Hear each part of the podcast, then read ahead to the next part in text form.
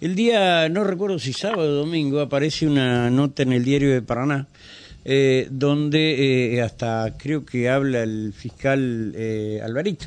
¿eh? Álvaro Alvarito, Alvarito Pierola. No sé si habla o No, no habla, lo en cita. una resolución o lo citan ahí. El diario lo cita ahí. Sí, la, la nota le hice yo, Rubén. Ah, mira. Sí, sí.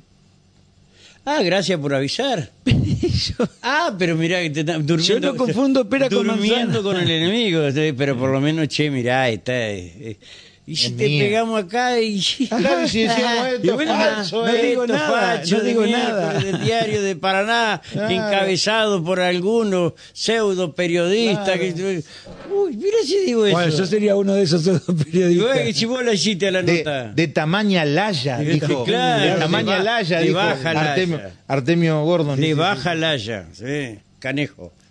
Hay una. Eh, ¿Cómo extraño eso? con o en relación a este a eh, Domingo Daniel Rossi que acá juró y perjuró eh, su inocencia finalmente eh, como dijo el viejo filósofo paranaense no me dé la razón de mi tiempo eh, Rossi eh, parece parece que es inocente sí está el intendente de Santa Elena hola Dani ¿En comparación con quién? eh, ahí está hola Dani Hola. qué tal Rubén, buenas tardes.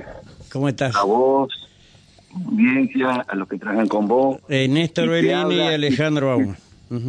Bueno, y te habla quien ha sido elegido cinco veces intendente por la voluntad popular. Ya lo sabemos. He sido vicegobernador de la provincia. Y con todos los Nunca gobernadores. ocupé- Nunca ocupé cargo público por decreto. Nunca fui legislador provincial Claro. para, en todo caso, para esconderme en los fueros constitucionales. Siempre di la cara. Hace 40 años, el 10 de diciembre de este año, si Dios me da vida, que fui elegido intendente de esta ciudad. Además, Sí. además, como decís vos, de todos los gobernadores todos los constitucionales, ¿Cuánto tiempo, además Dani? cu- creo- ¿Cuánto tiempo creo te que no tuvieron hay en la parrilla? Eh, creo que no hay ninguno de, eh, eh, de los que fuéramos, eh, fuimos elegidos en el 83 Ujú. que esté todavía en la función pública Sí, elegido por la gente. está bien. 25 años en la parrilla, la gente no le cree, no le cree absolutamente a, a un sector importante de la justicia y hoy queda demostrado con absoluta claridad, como decía un juez que quería certeza negativa, reitero, certeza negativa, que nos cansamos de presentar nosotros la certeza negativa y él pedía que venga por la por la eh, por la Cancillería, Exacto. por que venga y que no lo traigamos nosotros. Porque Finalmente eso día- llegó. El primer día que publicaron y que por una publicación. Se armó una causa, nosotros le dijimos, mire, esto es falso, vamos, vamos a cruzar el charco, nos ponemos, abrimos que se abre el secreto bancario y en una semana, diez días se sabía la verdad. Estamos- Pero la Fue- intención perdón, eh, perdón. Vos fuiste al Uruguay, casualmente, me dicen los grillos uruguayos, el mismo día que quien realiza la publicación andaba averiguando en el banco. Bueno, eso ojalá lo hubiera encontrado. No es un grillo, no un grillo. El mismo día, y yo no sé si no te estaban vigilando. Bueno, pero sí, vaya a saber cómo les llega informaciones. dicen Ah, por ahí. que que yo te puedo decir. Pero yo ojalá lo hubiera encontrado para mostrarle y llevarlo. Ajá. Y todo lo que se publicó Ajá, sí. era total, absolutamente falso. ¿Mm? Yo creo que el objetivo era... tener Ahora, ¿qué grado de responsabilidad tiene, tiene la justicia, eh, en este caso, de darle cabida a un libelo, ¿sí? Eh, y no investigar si era verdad o no era verdad? Eh, y tenerte veintipico de años en la parrilla. ¿Cuál es la responsabilidad de la justicia en esto? Claro. Porque Bueno, el periodista es- es- puede es- mentir, todo bárbaro, perfecto. Mirá, Dani, me equivoqué, pero la justicia te tuvo 25 años, ¿eh? Quiere, ver, quiere decir que tuvo, hay- hubo alguna preterintencionalidad de, de dañarte, ¿no? Pero obviamente hay querido llevarme preso, sacarme de la política, Ah. pero la gente no le cree. Pero además siempre he denunciado una cantidad de hechos en la provincia que nadie se anima a decir algo. Y esto vos lo que no nos tiembla el pulso, que no nos tiembla la boca, que no nos tiembla nada para decir, como nosotros andamos, digo nosotros por otros amigos que me acompañan, con absoluta tranquilidad y decimos esto públicamente porque no le tenemos miedo, el que tenga miedo, Que se compre un seguramente no anda en perro. cosas claras, Que se no anda en compre- cosas claras. Que se compre un perro y tiene miedo. Claro, y como el que anda tranquilo puede decir lo que siente y lo que piensa. Está bien. Por eso, Rosy, le, Este, le hago, le hago eh, una la verdad pregunta. no temo ni ofendo. digo. Como para, para ordenar un poco. eh, Néstor Bellini te está preguntando. Ah, Preséntense, muchachos, porque Sí, si no después no van a hacer cargo a cada uno. Sí, sí, Es de estilo sigamos los protocolos. no en una- eh, ahí dice la, la doctora. lo, hago así entonces. Eh, Rosy Néstor Bellini lo saluda. ¿Cómo le va? buenas tardes, ¿cómo le Ah, va? está bien. No, le iba a preguntar como para... Usted eh, es condenado en una eh, causa, en una sentencia eh, por enriquecimiento ilícito en Entre Ríos. Todas las instancias judiciales ratificaron esa sentencia y eh, en junio, si no me equivoco, de 2016, la Corte Interamericana de Derechos Humanos acepta revisar eh, esa condena. Y, y en ¿Le ese... explico? Le explico. Que todavía que no ha, no ha revisado. claro. Le explico. ahora. Ajá, cuénteme bien. ¿cómo? Tuvieron que agregar un cero más en el 2006. ¿sí? De 500 mil pesos en el 1 a 1, Ujú, de un título de 500 mil pesos en el 1 a 1, ujú. le pusieron 5 millones para poder condenar. Pero hay una embargo, cosa que es fundamental, que usted, de un hombre estudioso y es fundamental. En el no Él nomás 2006, estudia. es si me escucha, en el 2006, Es periodista, no en es el hola, ¿me Sí, yo escucha? lo, yo lo Sí, escucho sí, sí. atentamente, Rosy. Yo también. En el 2006, en Entre Ríos, no existía la doble instancia.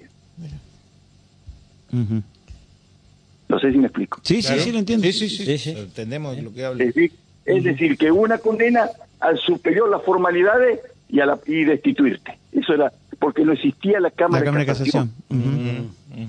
de Casación. Era otro, era otro sistema. algo así. Era, otro dice, ¿no? sistema, claro.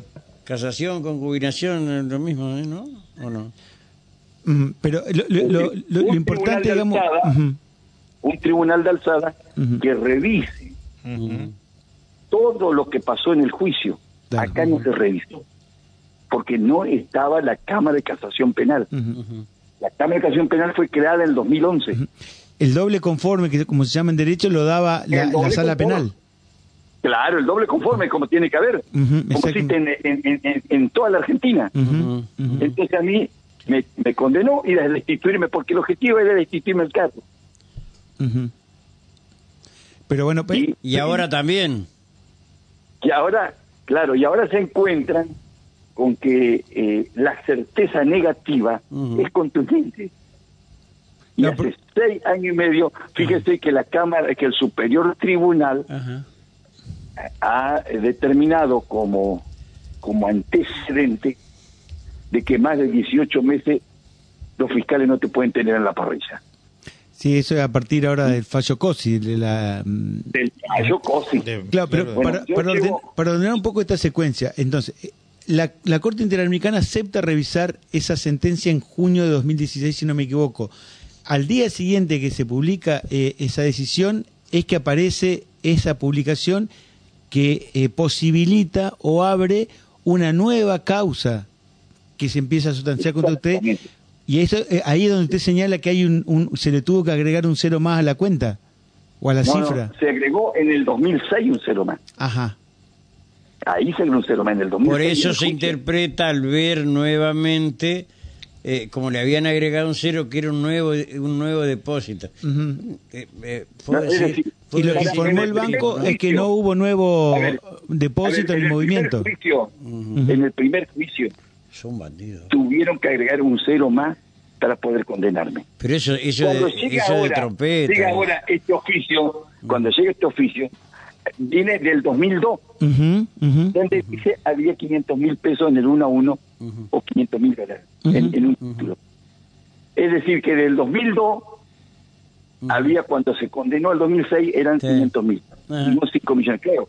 Tenía que poner un cero más porque porque se justificaba ampliamente claro. este, Sí. el patrimonio el patrimonio. Pero ¿de dónde sacan Entonces, esa cifra de agregar un 5 cero- millones entonces? Claro, claro. Para poder condenarlo. No, pero, Pero es un claro, delito. para poder condenarme en el 2006. Claro. Ah, está todo bien. Si vos agregás un, che, no me cierra. Claro, pero está bien, y le no, pones no, un agregá cerito. un Perdón, cero, muchacho, es más agregá fácil. uno en el un 2006, cero, es mucho más fácil. Lo condenás, pero No. al otro día que él va a la Corte Interamericana, ¿qué hacen? Van al Uruguay, preguntan en el banco a través de supuestamente de eh, eh, organismos, eh, ¿cómo que se llama? Eh, agentes orgánicos ¿sí? o inorgánicos, eh, para que le den la data si Rossi tenía depósito. ¿Qué le dicen? Mirá, acá hay un depósito de, qué sé yo, eh, 500 mil dólares. Y lo habían condenado por cinco. Interpretan que es un nuevo depósito, me parece. Si estoy equivocado, este, pero hoy, hoy me salta Tendrá. eso. Ajá. Si vos lees Sí. el escrito de la revista Análisis No, no conozco. en eso. la tapa, en la tapa, dice que teníamos esos depósitos más en efectivo, un millón doscientos mil dólares más. Ahí está. ¿Estamos? ¿Eh? Qué cantidad de plata. Era aquello No, más claro. visto por Sí. la equivocación que tuvieron. No, pero, eh, a ver, Claro, la equivocación. La equivocación lo lleva a pensar que había otro depósito. Y aparte, Claro, como, como claro. Rossi es peronista, ya todo se cerraba, digamos. O sea, Rossi, Rossi tenía tanto de peronista, chao, condenado. Fue fácil. porque si la Corte Interamericana entiende que este fallo no estuvo ajustado a derecho y que hubo, por lo que me dice, ¿Qué una anomalía, una irregularidad al agregar. lo dijo hace. sí. A eso se va. No, pero esto es tremendo. A eso se va. Esa es la secuencia. Y no fue un error, fue un horror. Y ya tenían todo. El señor que fuma bajo el agua ya tenía todo armado de esa manera.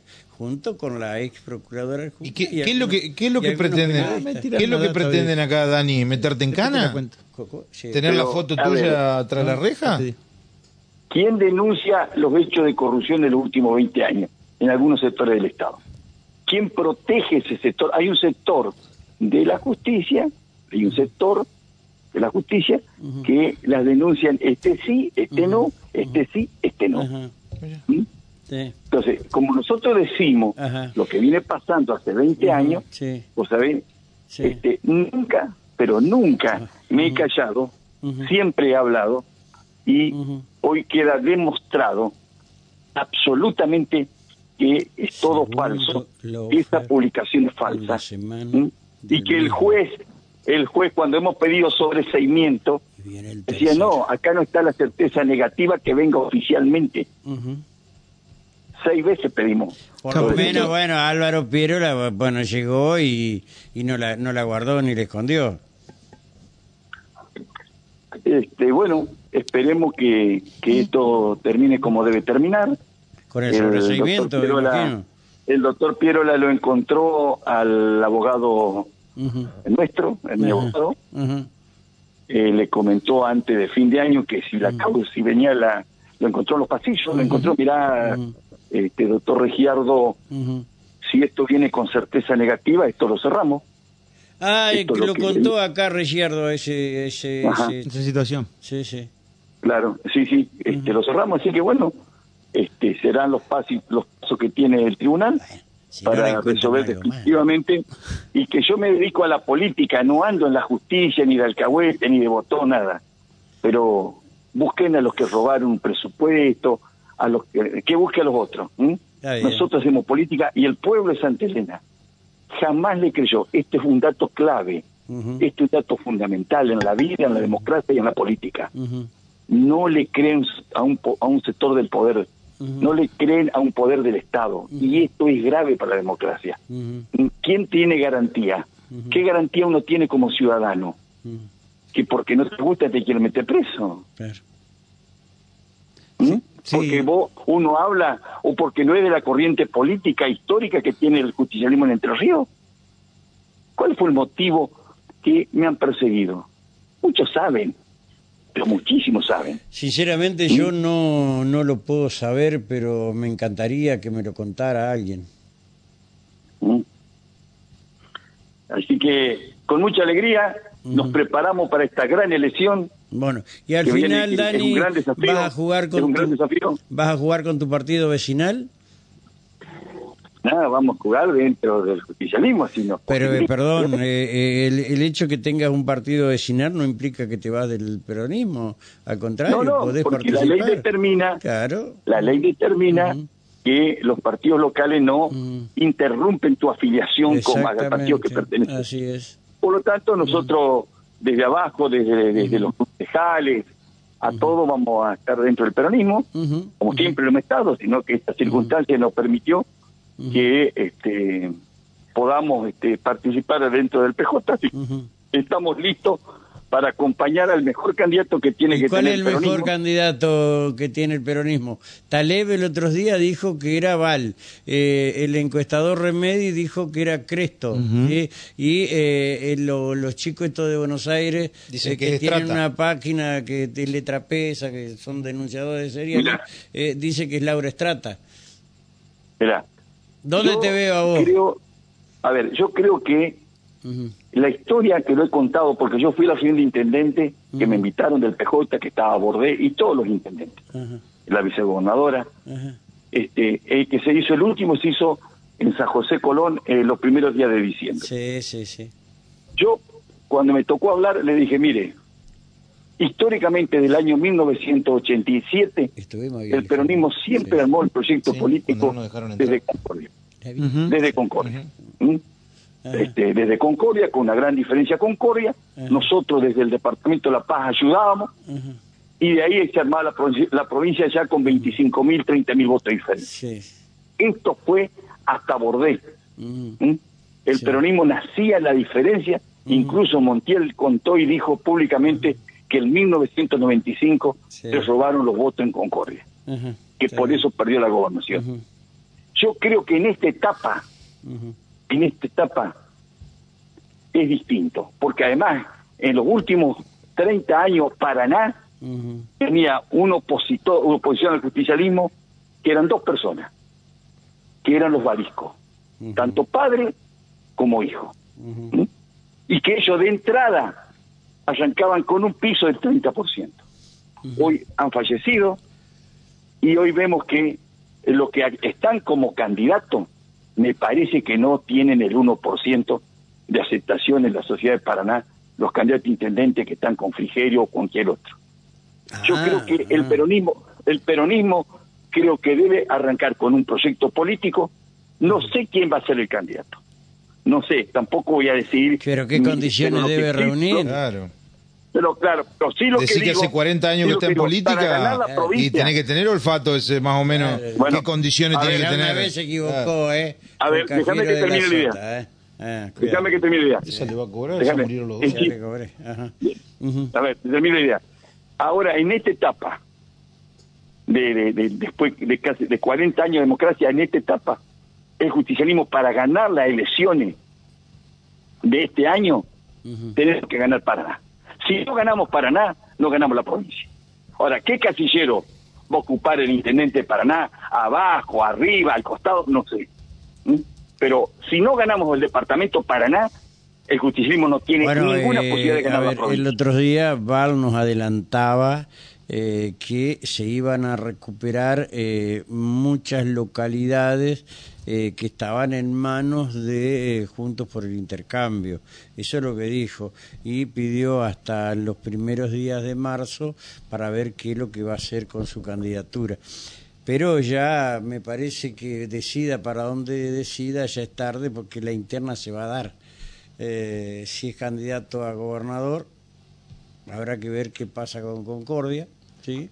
Y si es candidato a intendente nuevamente, va a haber pelea dentro de, de, de- de- de- de- a ver, de- del espacio eh, aquí en Paraná. Claro, pero por lo que usted dice, Rossi, si es necesario e indispensable para el oficialismo ganar el departamento de Paraná, el candidato tiene que ser del, de- del departamento.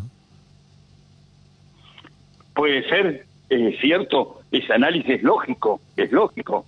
Ahora, yo insisto, con mi experiencia, he ganado, he perdido, he participado casi todas las elecciones de lo- del 83 a la fecha.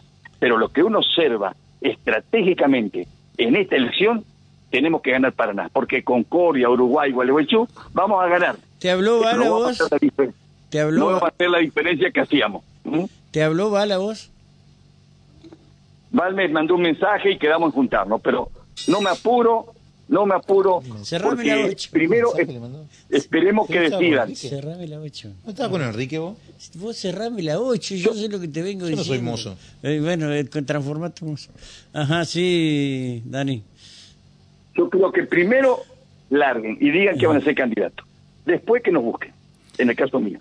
Rosy, hace unos instantes usted hablaba de proyectos, que creo que eh, por lo menos en época de proselitismo ya casi ni se está hablando de proyectos. ¿Qué, qué proyecto cree usted con toda esa experiencia que tiene que es innegable en, en- en gestiones?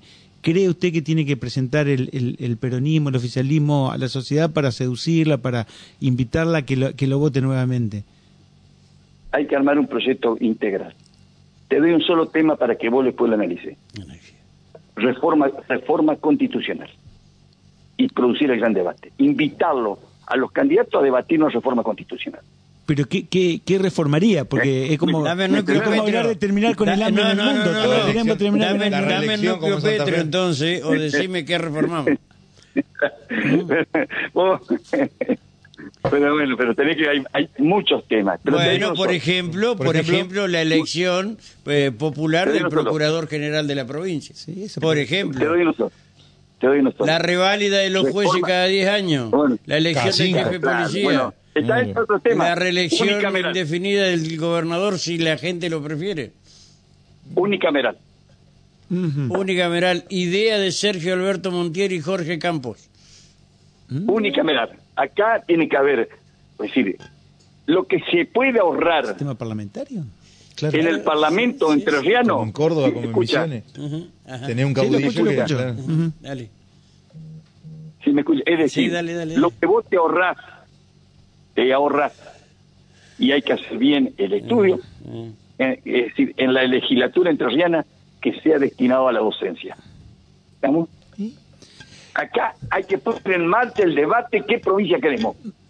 Está bien, pero eh, Rosy, respecto de esto que acaba de decir, ¿no? Esto de, de- de- de evitar gastos. eh, Ajá, sí, bueno. Porque eh, realmente lo que uno pretende es una legislatura, ya sea con dos cuerpos o con uno solo, que, que funcione.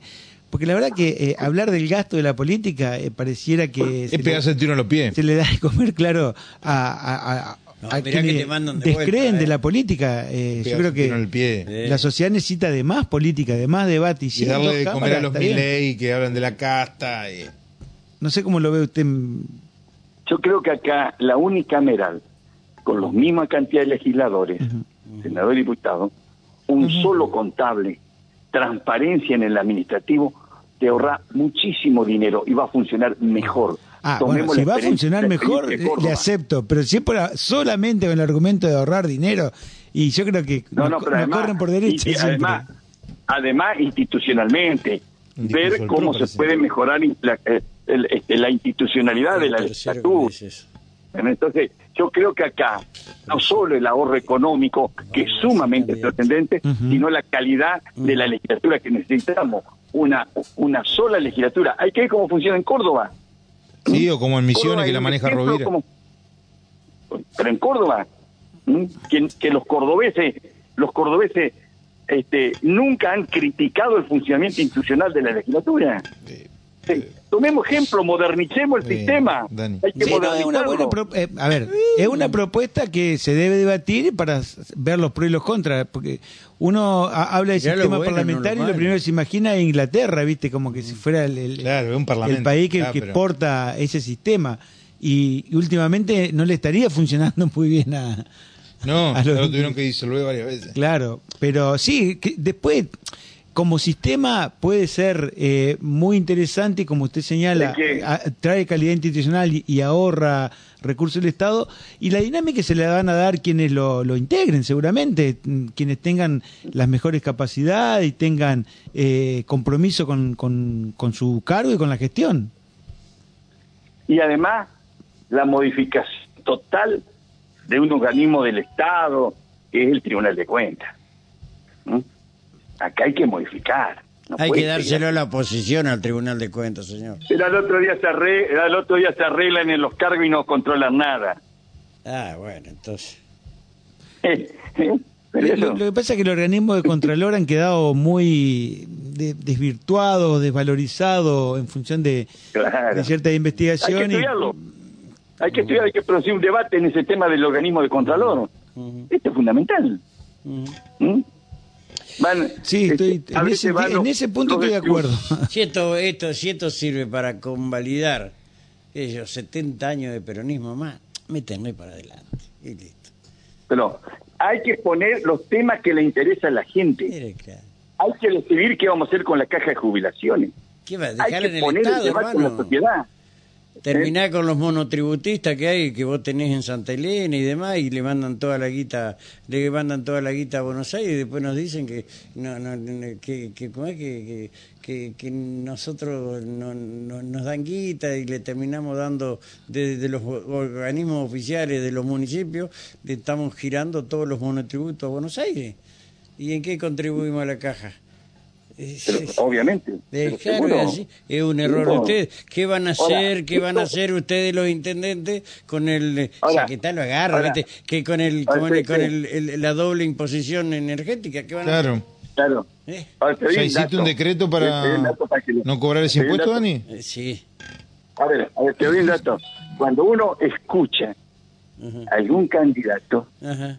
Y que el único tema es el kirchnerismo, el kirchnerismo. Pero qué kirchnerismo, dijo alguien, Pero, el, quince- pero, el kirchnerismo se pero- murió en el 2015, dijo alguien. Pero, No me acuerdo. Vos, vos escuchás que, que, que Sí, es permanentemente Esto esto. Eh, el eh. único que habla del kirchnerismo y queremos hablar lo que quiere la gente, eh. y el kirchnerismo no ha escuchado absolutamente nada. Ah, Nada de lo que los interesa a los Mi entrerrianos. ley dice, ¿Qué vamos a va- hacer? mi ¿Qué ley que dice la- ahora, vamos contra la con la campo... No, ¿Qué vamos a hacer con la La? Campolongo sería. con ca- claro, ¿Eh? claro, ¿Cómo se llama la Guadalajara? sí. La Campolonga Claro, sería. claro, Sí. es lo que dice mi ley. ¿Qué vamos a hacer con la universidad? Y hay que, hay que poner, hay que, qué sé yo, Primero no hay que hacer política en las universidades, no hay que hacer adoctrinamiento. eh, qué sé yo, adoctrinamiento hacían en, en la Le- fábrica antes. Le dejé algunos temas para que chao. Eh, en algún momento por ahí Un una, una tarde ando por Paraná Ah, pero venite, venite, ¿Eh? viste, claro, está bien, vení cuando vos quieras, no hay problema, y la nota la termino yo.